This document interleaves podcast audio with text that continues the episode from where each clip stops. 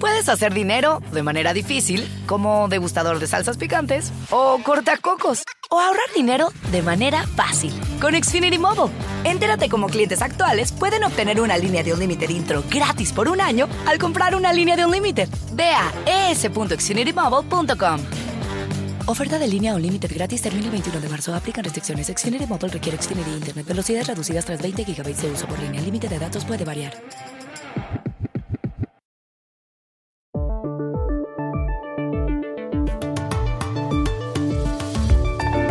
El coronavirus ya está en América Latina. El primer caso ha sido identificado en el Brasil. Lo anunció el ministro de Salud de ese país, Luis Enrique Mandetta. El mundo no tiene fronteras, dijo, y agregó, a mí me preguntaron por qué no cierra las fronteras. Eso no es eficaz. Esta es una gripa más que la humanidad debe atravesar. Oigámoslo. O mundo não tem fronteiras. Também me perguntaram por que, que não fecha, não existe, isso daí não tem eficácia nenhuma. Né? É uma gripe, nós vamos ter que atravessar, é mais uma gripe que a humanidade vai ter que atravessar. El síndrome respiratorio puede causar estragos en la economía mundial mayores a los de la crisis de 2008, cuando se derrumbó Lehman Brothers. Y está teniendo consecuencias incluso en los países donde no se ha presentado. Un periodista brasileño y otro de BBC Mundo desde Londres nos ayudan a entender lo que sucede.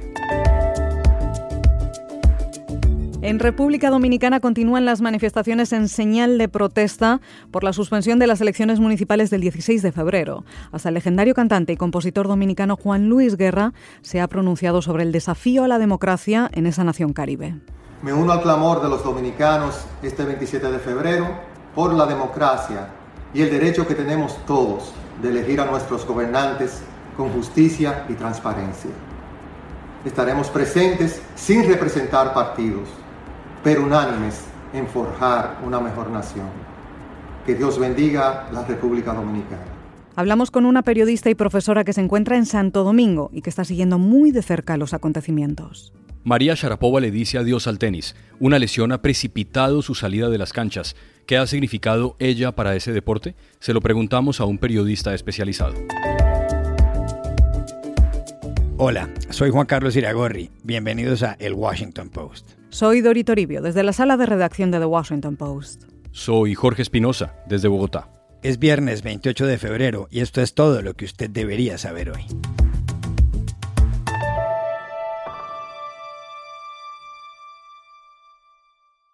El coronavirus, una enfermedad que al momento de grabar este podcast se ha cobrado la vida de 2.817 personas en todo el mundo, ha llegado a América Latina ha hecho su entrada por el Brasil, según anunció el ministro de Salud de ese país, Luis Enrique Mandetta. El afectado es un hombre de 61 años que había pasado unos días en la Lombardía, en el norte de Italia, que es el tercer país del mundo con más contagiados detrás de China y Corea del Sur. Para entender los efectos que tiene la enfermedad en el Brasil, tenemos desde Sao Paulo a Enrique Gómez Batista, periodista del prestigioso diario O Globo. Hola Enrique, gracias por acompañarnos. Hola, muchas gracias. es un honor participar con vosotros de este tan importante podcast desde Brasil. ¿Qué lectura tiene usted sobre la llegada del coronavirus al Brasil? Bueno, acá en São Paulo donde estoy, hay un clima de mucho miedo, la gente está un poco en pánico con todo eso, por algunas razones. Primero porque la relación en Brasil e Italia es muy fuerte. Los italianos son un segundo grupo de más migrantes en Brasil en la historia, o sea, solamente menos que el que los portugueses. Entonces esto crea un riesgo, hay muchas relaciones entre Brasil e Italia, entre Brasil y Europa, esto genera un miedo de que no sea un caso isolado. Y además de esto, este señor que está con coronavirus, que ha venido de Italia, de norte de Italia, para São Paulo, estuvo, por ejemplo, con 30 personas en una cena antes de irse al hospital. O sea, un riesgo de que este virus ya, está, ya esté circulando por Brasil. Y además de eso, como tenemos relaciones muy fuertes a otras 20 personas con los síntomas del coronavirus sob supervisión médica en Brasil. O sea, dicen que eso puede ser una cuestión de tiempo. Pero, caso sea verdad que tenemos una, una, un brote fuerte de coronavirus acá, eso puede traer dos, otras dos consecuencias. Primero, es saber cómo el coronavirus va a, vivir en un ambiente tropical y un ambiente de verano. Estamos en verano en Brasil. Hasta ahora el coronavirus está más fuerte en los países eh, del norte, de donde están en invierno. Y entonces no, nadie sabe muy bien cómo será eso en un país tropical en verano.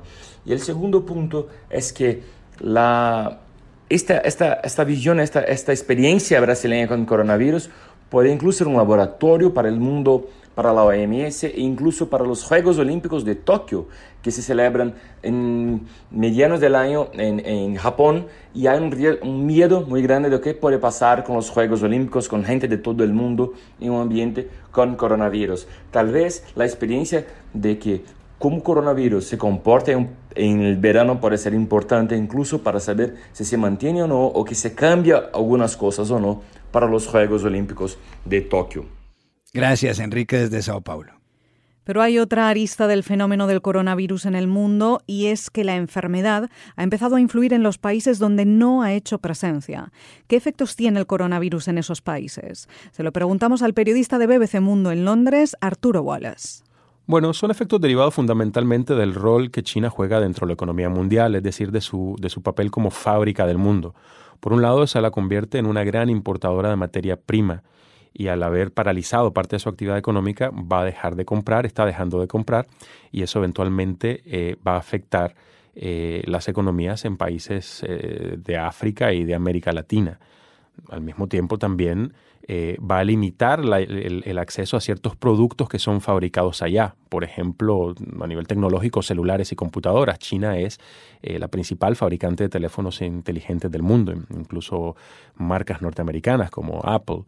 Eh, y hay otros productos un poco más inesperados. Aquí mismo en la BBC, por ejemplo, eh, contábamos la historia de una colega que acaba de descubrir que su vestido de boda no va a llegar a tiempo para su, su ceremonia, eh, a pesar de que ella la encargó a una empresa de Estados Unidos, porque resulta que el 80% de los vestidos de boda del mundo se hacen en una ciudad de China, incluyendo el que le tenía que llegar a ella. Y ahora pues está buscando alternativas. Y otro ejemplo es la, la industria aérea, ¿no? que se ha visto bastante afectada eh, por las limitaciones de viaje, los vuelos que no están llegando a China o, no están circulando a nivel internacional. Y hay expertos del sector eh, que creen que para compensar esas pérdidas, estas aerolíneas podrían verse obligadas a bajar eh, los precios de los boletos a nivel mundial.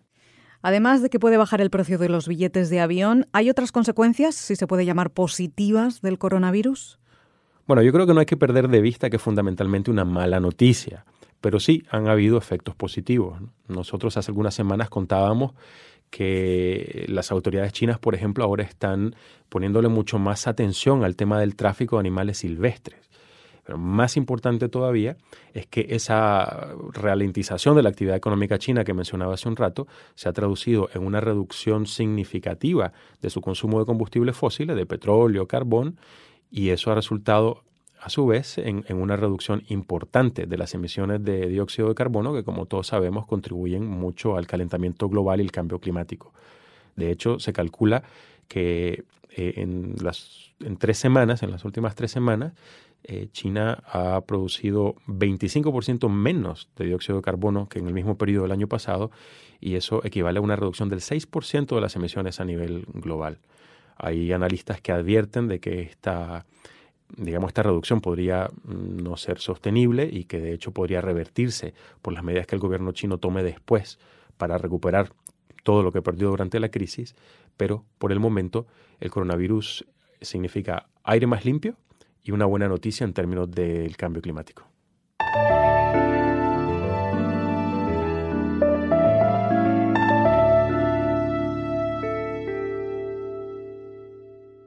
Miles de dominicanos se han echado a las calles para protestar por la suspensión de los comicios municipales el pasado 16 de febrero, solo cuatro horas después de haber abierto las urnas.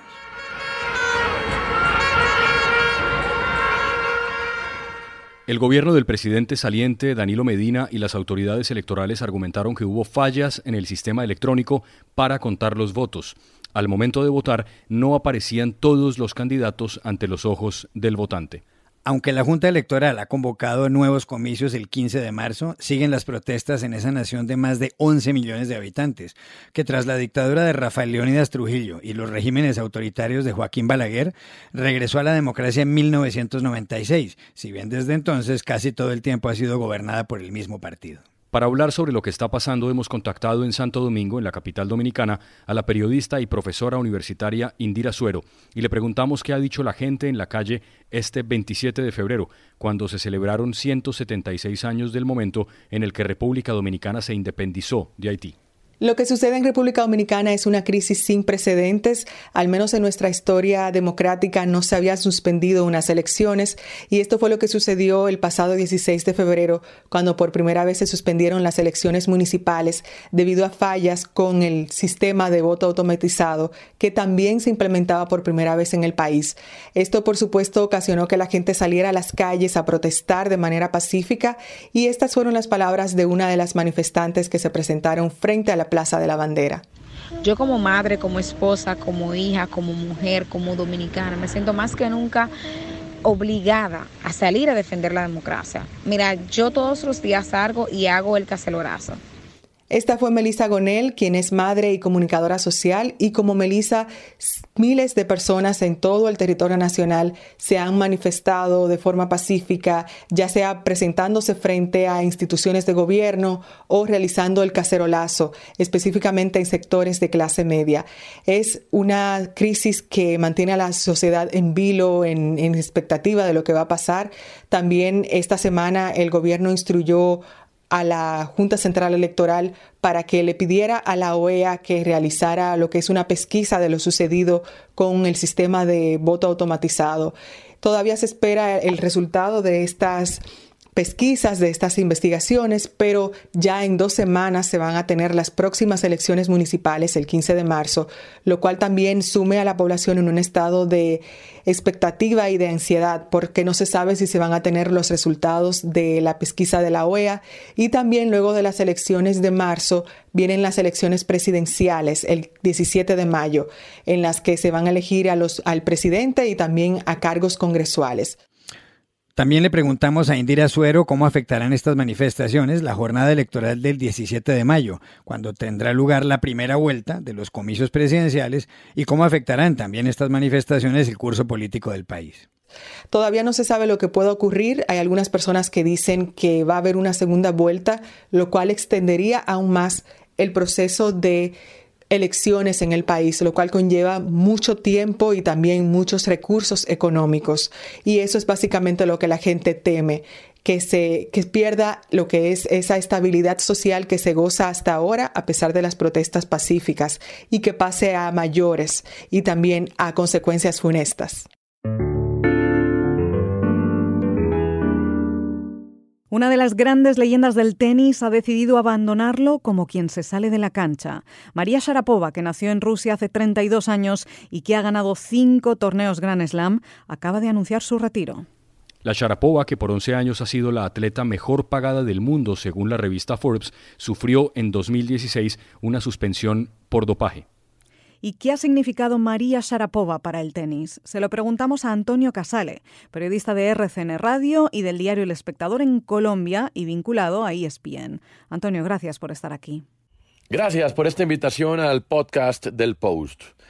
¿Quién es María Sharapova o qué significó para el tenis? Pues María Sharapova significa esa personalidad que trascendió más allá de las canchas y que llevó su imagen a otros lugares de la sociedad y se convirtió en una popstar o en una rockstar, la primera en su género, la primera en este deporte entre hombres y mujeres, no les quepa la menor duda. Porque más allá de haber ganado cinco torneos de Grand Slam, haber ganado los cuatro grandes, ganó dos veces Roland Garros, pero también ganó Australia, Wimbledon y US Open, de haber sido número uno del mundo por 21 semanas, de haberse superado en una historia muy bonita como la de muchos deportistas, tan bonita como difícil de eh, imaginársela, el, hecho de haber llegado a los 13 años con su papá, 40 dólares en el bolsillo, a dormir en un banco de un parque durante varios días mientras llegaban a la academia de tenis donde finalmente la vieron y creyeron en ella, le adjudicaron un entrenador colombiano que se llama Mauricio Haddad, que la llevó a mm, ganar Wimbledon en, a los 17 años.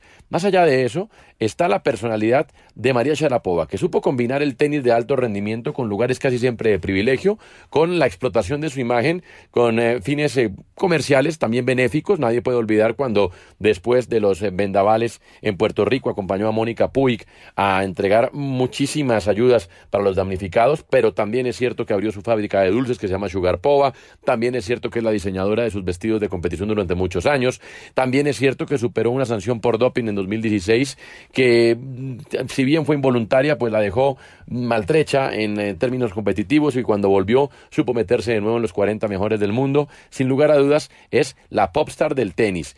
Ella hizo lo que muchas otras han querido emular, pero ninguna ha podido lograr. Eh, después de ella, el caso de Ana Kurnikova, que se retiró muy joven, sin los logros profesionales en el tenis que obtuvo. María Sharapova, Ginny Bouchard, la tenista canadiense, que ha sí, ya llegó a una final de Wimbledon, pero su tenis se vino a menos cuando decidió explotar esa otra parte de su imagen. María Sharapova logró combinar las dos cosas con éxito.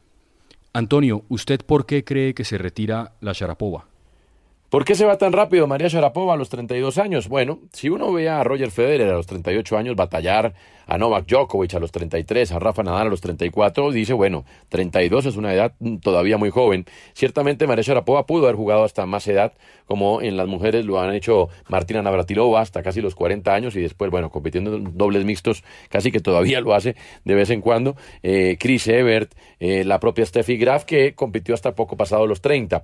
Pero la verdad es que lo de María Sharapova Sharapova tiene más que ver con una lesión en el hombro que la viene acosando hace ya varios años, ha salido en numerosas oportunidades del quirófano, se ha sometido a muchas terapias, pero tener que parar, perder el ritmo, volver a engancharlo, perder el ranking, es la vida de los tenistas una vida muy complicada, muy difícil y cuando hay lesiones de por medio, volver a tomar el ritmo es muy difícil, cuando se pierde el ranking, cuando ya no llega siendo preclasificado en los torneos, pues la cosa se complica un poco. María Sharapova lo intentó una y mil veces eh, y ya lo último sencillamente no podía y no pudo más. Se presentó en el Australian Open muy lejos de su nivel, salió en la primera ronda y ha anunciado ya su retiro del tenis profesional. Tiene que ver más con una lesión del hombro, estas cosas pasan. Alguno dirá, bueno, pero mire que Rafa Nadal se ha superado de muchas lesiones, pero ninguna tan insistente, tan persistente y que le impidiera tanto eh, los movimientos como la del hombro de María Sharapova. Todos los casos son distintos, pero el hombro, sin duda alguna, el hombro derecho es el que le hace decir a María Sharapova adiós.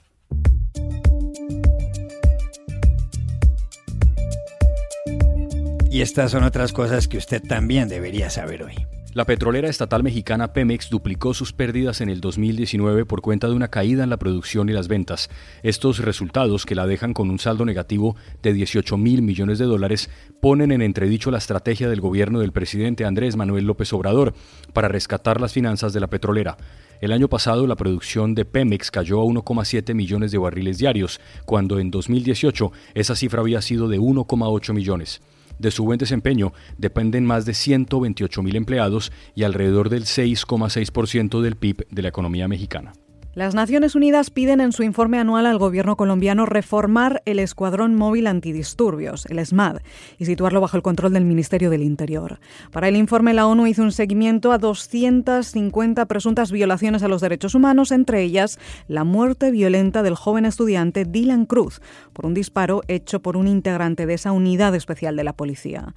El presidente colombiano Iván Duque dijo que la propuesta del organismo internacional constituye una intromisión en los asuntos internos de su país. Escocia se convertirá en el primer país del mundo en entregar de forma gratuita toallas higiénicas y tampones, lo que se considera una gran victoria para el movimiento global que busca reducir los altos precios de estos productos. El Parlamento autorizó que toallas y tampones estén disponibles en espacios públicos como centros comunitarios, farmacias y clubes juveniles. Escocia ya ofrecía ambas cosas de forma gratuita en colegios y universidades como una decisión de política nacional desde 2018. Este plan le costará a Edimburgo alrededor de 31,2 millones de dólares anuales. Y aquí termina el episodio de hoy de El Washington Post, El Guapo. Suscríbanse a nuestro podcast en nuestro sitio web, elwashingtonpost.com, y síganos en nuestra cuenta de Twitter, arroba el post. Hasta la próxima.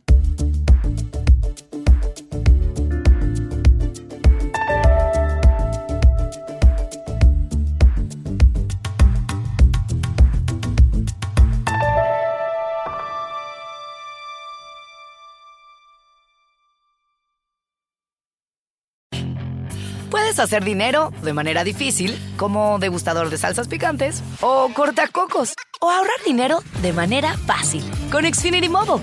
Entérate cómo clientes actuales pueden obtener una línea de un límite intro gratis por un año al comprar una línea de un límite. Ve a es.xfinitymobile.com. Oferta de línea o límite gratis termina el 21 de marzo. Aplican restricciones. Xfinity Mobile requiere Xfinity Internet. Velocidades reducidas tras 20 GB de uso por línea. El límite de datos puede variar.